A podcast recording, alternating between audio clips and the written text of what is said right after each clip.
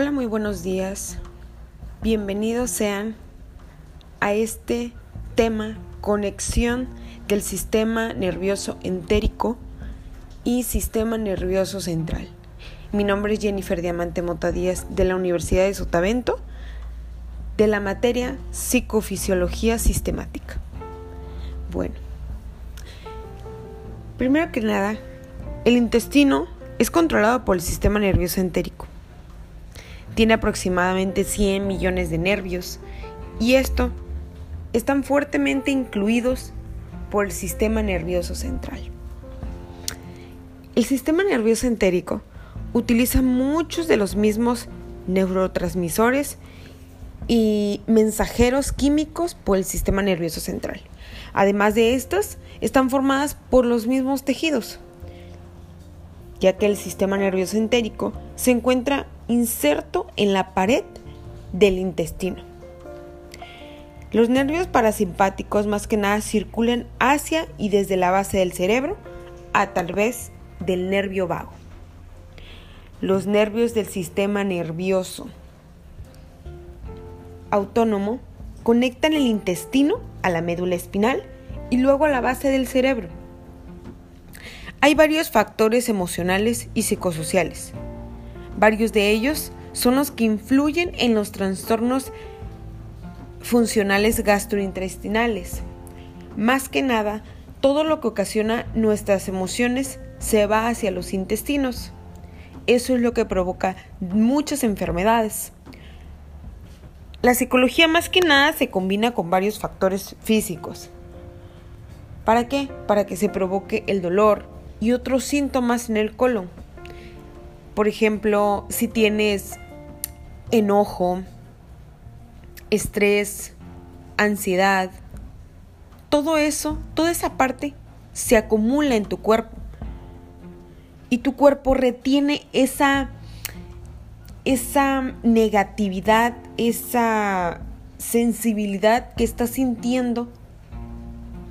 Como no se exterioriza, como no, no lo dices, no, no fluye esa información que tú tienes sobre el estrés, sobre la ansiedad, sobre que te sientes enojada, que te hicieron algo.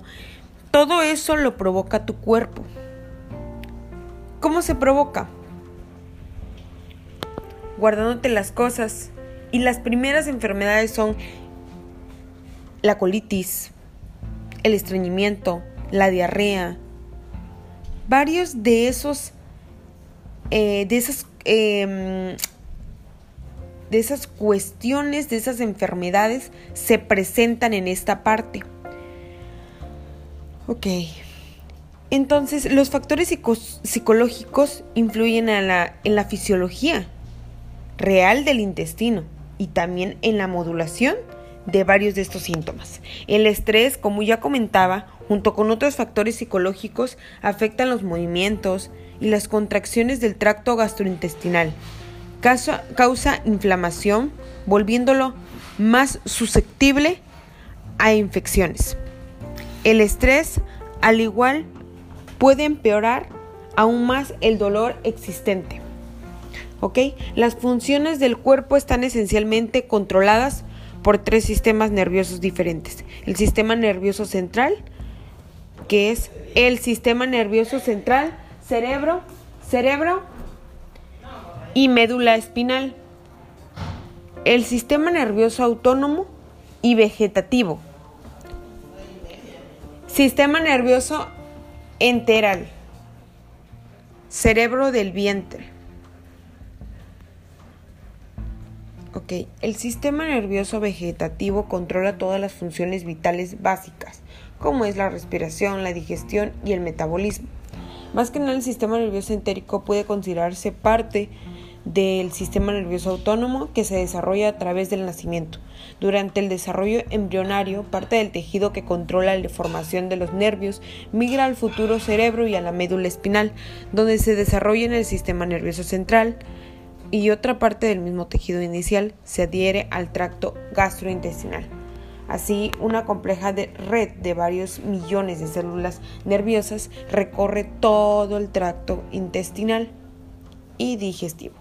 eh, tiene una estructura y una complejidad similar a la del cerebro y por lo tanto también se le llama cerebro abdominal y este centro se le conoce este centro se conoce de control ventral, es decir, situado en la parte del abdomen y que controla todos los procesos digestivos e incluye la circulación de la sangre y el movimiento intestinal, así como varias funciones del sistema inmunológico. Bueno, eh, esto es todo por mi parte de la conexión del sistema nervioso entérico y sistema nervioso central. Muchas gracias.